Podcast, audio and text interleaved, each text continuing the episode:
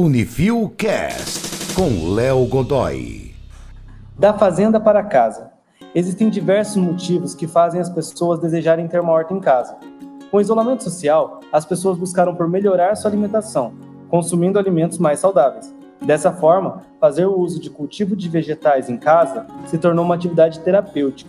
Além de terem vegetais fresquinhos sendo colhidos e indo direto para sua mesa, poupam tempo e dinheiro que gastariam nas redes de compra, pois produzir seu próprio alimento sai muito mais em conta para o bolso. Nesse podcast, vamos abordar assuntos que vão te ajudar a entender tudo o que você precisa para começar sua horta caseira, como o local adequado, os tipos de vegetais ideais e os cuidados que você precisará ter para que consiga colher alimentos saborosos e de qualidade. E para isso, eu convido a professora Aline e o professor Adilson para estarem comigo nessa conversa. Tudo bem, professores? Tudo ótimo, Léo. E com você? Tudo certo também. Muito feliz em ter vocês de volta aqui nesse retorno do Unifilcast. Olá, Léo, tudo bem? Agradeço mais uma vez o convite e poder compartilhar um pouco mais dos conhecimentos da agronomia. Isso aí. Vamos lá para a primeira pergunta, então. Professores, como começar a horta caseira? Então, primeiramente, nós temos que analisar o ambiente disponível fisicamente na casa, né, para fazer a horta. O local disponível tem que ter algumas condições ideais necessárias para o, o crescimento dessas plantas. Por exemplo, a horta vai ficar dentro de casa ou fora dela? Existe um espaço de cultivo direto na terra ou será necessária a utilização de vasos? O local vai receber luz direta solar ou é uma luz indireta? Então, a partir dessa análise criteriosa que nós fazemos do espaço, nós definimos quais as plantas se adequam melhor a determinado ambiente. Outro ponto importante, a gente tem que olhar também a escolha das espécies hortícolas corretas para cada tipo de ambiente, né? Então a gente tem que atentar para que se o espaço disponível para esse cultivo for pequeno, não existir luz solar direta, né? A gente deve escolher espécies que se desenvolvam bem nessas condições.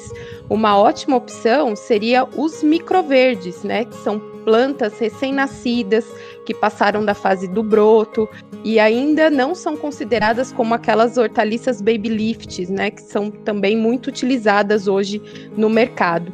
Então, mais uma vez a gente precisa, né, na verdade, atender essa questão do espaço para que a gente coloque essas plantas que vão crescer e se desenvolver e olhar também se o cultivo, né, ele vai ser feito em vaso, em bandeja ou outros recipientes usando terra, fibra de coco, é, fibra vegetal, papel umedecido, de forma que vai servir como suporte para que essas sementes elas consigam crescer e se desenvolver. É, de certa forma, de 7 a 14 dias, né, quando a gente faz o cultivo dessas microverdes, elas já estão disponíveis para o consumo. Então é um produto de riquíssimo sabor, né, rico em nutrientes aí, antioxidantes e de fácil, na verdade, acesso aí e obtenção desse produto com uma excelente qualidade. Eu achei muito interessante essa opção de utilizar microverdes.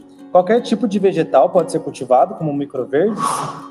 Nem todos, Léo, mas é possível produzir microverdes com a maioria dos vegetais é, que se consome a folha deles, como por exemplo alface, rúcula, couve, almeirão, repolho e agrião. E também alguns temperos, como manjericão, cebolinha, salsinha, coentro, dentre outras. Então, algumas hortaliças maior, né, de maior porte, como girassol, cenoura, beterraba, ervilha, rabanete, também pode ser consumida no formato de microverdes. Ou seja, a planta ainda é uma é, pequena, né? não é uma planta super desenvolvida igual a gente encontra no supermercado, no caso das folhosas. Então a gente pode estar utilizando com essa finalidade. Ela é o microverde, ele é bem nutritivo e também de rápido cultivo. E hoje em dia a gente encontra sementes facilmente nos mercados, né? Então temos esses exemplos para microverde, mas não descarta a possibilidade de fazer o cultivo de forma convencional, onde a gente colhe a planta mais desenvolvida. Nesse caso, a horta ela pode ser feita diretamente no solo Caso seja essa situação, deve-se escolher um local que não esteja compactado e livre de plantas invasoras, um local mais limpo, pois esse solo deve ter uma textura leve para propiciar o desenvolvimento das raízes dessas plantas. E lógico, né, tem que ter uma boa drenagem para não haver a, o acúmulo de água, e isso prejudica também o desenvolvimento das raízes.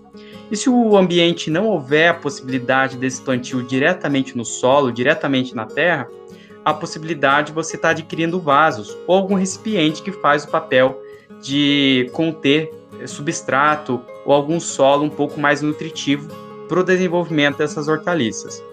Nesse caso, a escolha desse tipo de substrato é muito importante e deve buscar substrato com boa drenagem e também com boa aeração. É muito fácil utilizar a terra vegetal nesses casos ou algum material composto, né? decomposto no caso, como humo de minhoca é um bom exemplo para esse tipo de substrato. Então, tanto para o plantio em vaso como diretamente no solo, é interessante a gente escolher espécies de fácil cultivo, que necessite de poucos cuidados, de tratos culturais, de manejo, poda, por exemplo, e preferencialmente de rápido ciclo, como é o caso do exemplo que eu disse no começo, né? Rúcula, alface, manjericão, cebolinha, espinafre. Então, todas essas espécies se adaptam muito bem a sistemas de cultivo compacto, ou seja, em locais menores. Então, para ser desenvolvido, por exemplo, essas plantas, um recipiente de até 8 litros já é o suficiente, mas é, os menores também cumprem esse papel de desenvolvimento do mínimo de raiz possível, né, para esse vegetal conseguir crescer. Se o ambiente possuir um pouco mais de espaço para a planta se desenvolver, nós podemos já começar a cultivar hortaliças fruto, no caso de pepino, tomate, o tomatinho cereja, aí tem uma facilidade maior. Caso você queira produzir elas, mas não tem espaço, pode ser utilizado vasos acima de 8 litros de capacidade de solo. Aí também você consegue tranquilamente desenvolver esse tipo de planta. Porém, para essas espécies há uma necessidade de tutoramento, ou seja, você conduzir a planta de forma vertical, senão ela vem a tombar, porque o crescimento dela é maior do que as outras plantas folhosas, por exemplo. Então essa estaca, esse tutor, né, esse tutoramento, pode ser feita com qualquer material. Um cabo de vassoura, um cano de PVC mais fino, já cumpre esse papel. Então, além dessas duas hortaliças, né, o pepino, o tomate, nesses vasos de maior volume, dá para a gente cultivar rabanete, cenoura e beterraba até seus estágios mais avançados, porque ela também demanda de um pouco mais de volume de solo. Certo. Então eu escolhi o que eu quero plantar e onde eu quero plantar. Então eu já posso semear no local escolhido, né? Isso mesmo, Léo.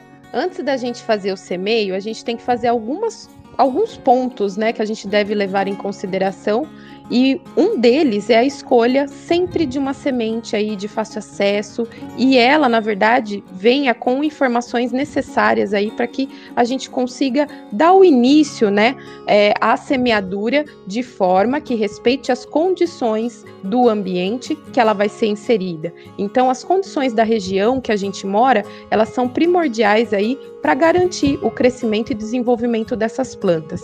Outro ponto importante é o espaçamento de plantio recomendado, né? Então, sempre nessas embalagens de semente, vem informações referente a esse espaçamento, a essas condições, e a gente tem que atentar para isso.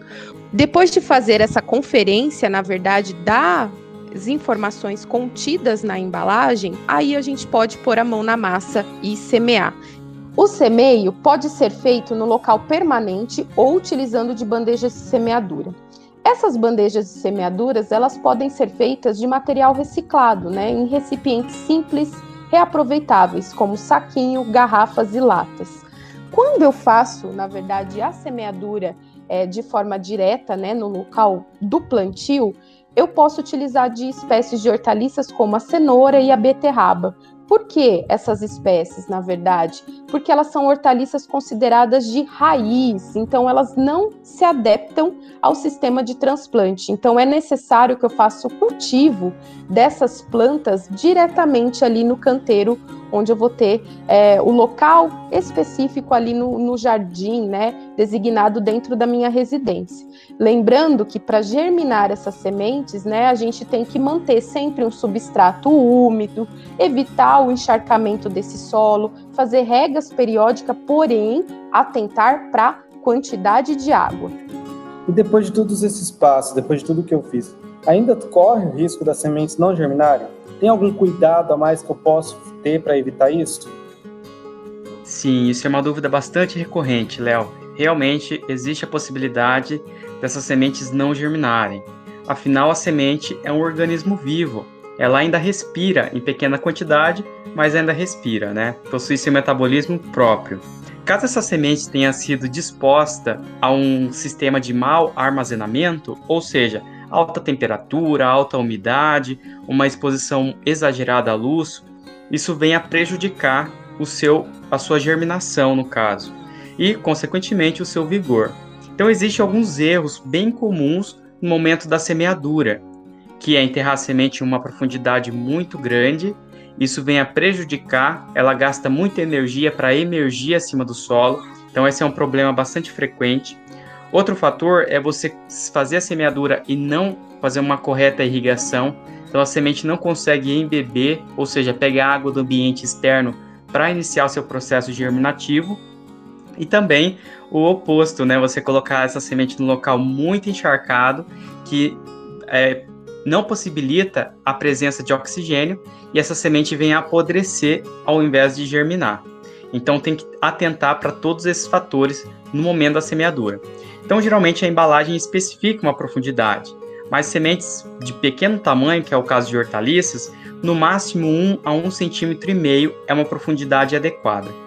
E quanto à adubação, existe um momento certo para fazer? Existe sim, Léo. As plantas, na verdade, elas precisam se alimentar, assim como nós, né, para crescer, se desenvolver, completar todo o seu ciclo de vida.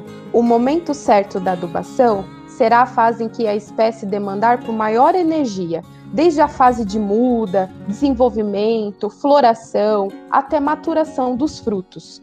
Quando a horta está no solo, né, muitas vezes a planta necessita até de menos adubo, contando aí com as características desse solo, porque ele próprio tem uma carga de nutrientes, né, comparado aí ao solo até e o cultivo de plantas em vasos. Então, na maioria das vezes, o substrato ele acaba sendo aí que a gente considera como inerte, né?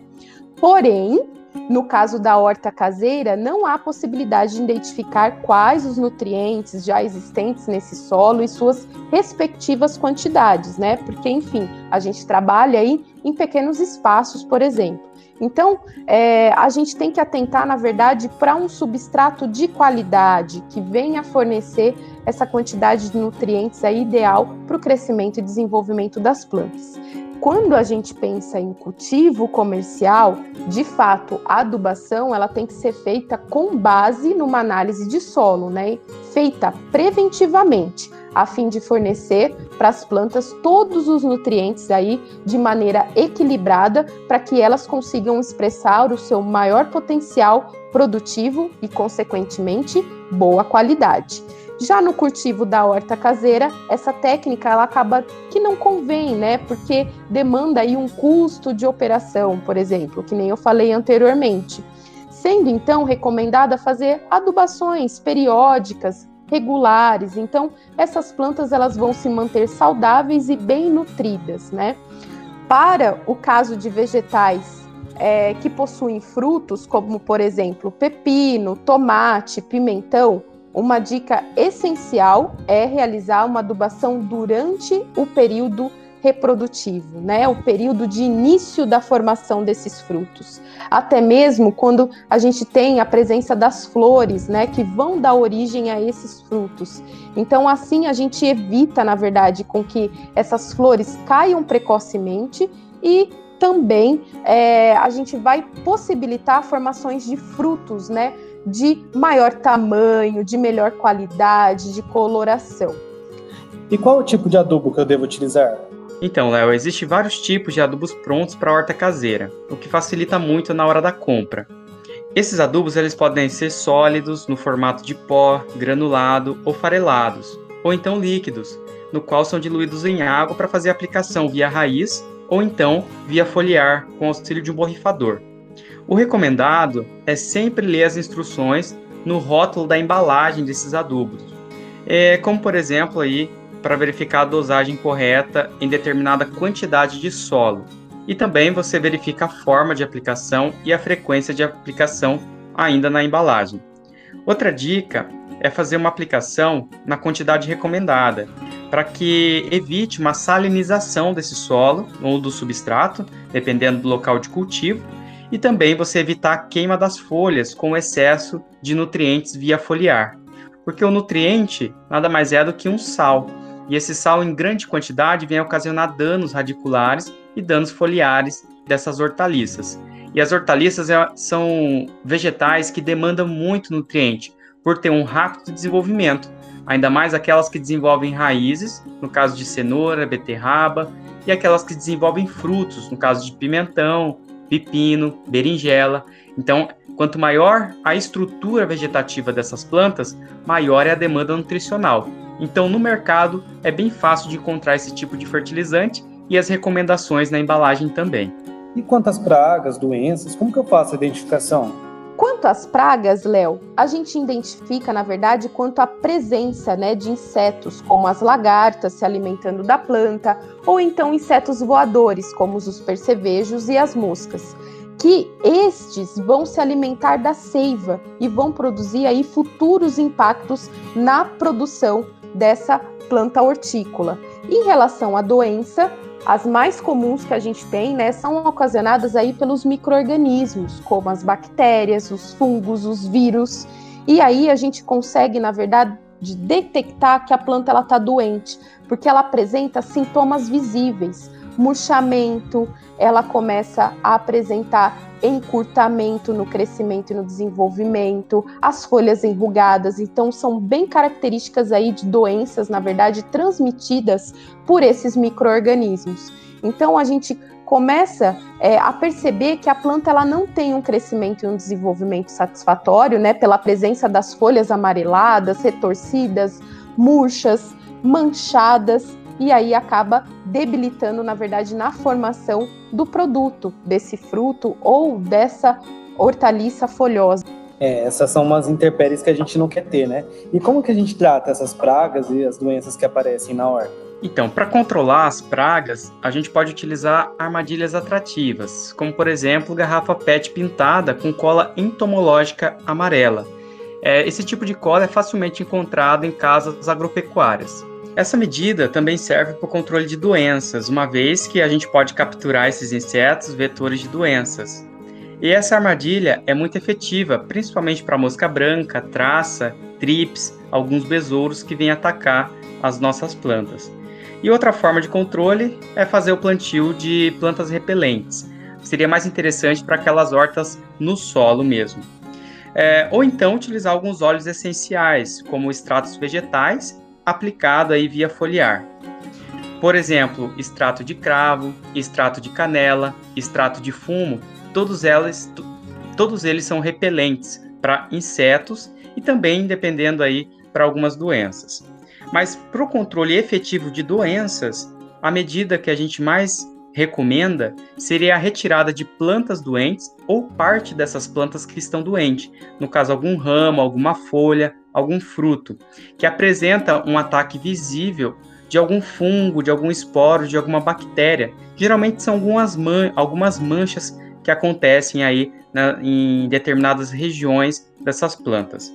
Com isso, a gente faz o corte com uma tesoura ou algum material cortante desinfectado, ou seja, que você passou álcool ou passou esse material no fogo, porque a partir do momento que você faz o corte de uma planta contaminada, quando você corta uma planta sadia, você passa a contaminar essa planta sadia. Então é muito interessante em cada planta que você for fazer esse manejo de controle de doenças, é fazer essa esterilização do material cortante, a fim, lógico, né, de evitar essa infecção de planta a planta.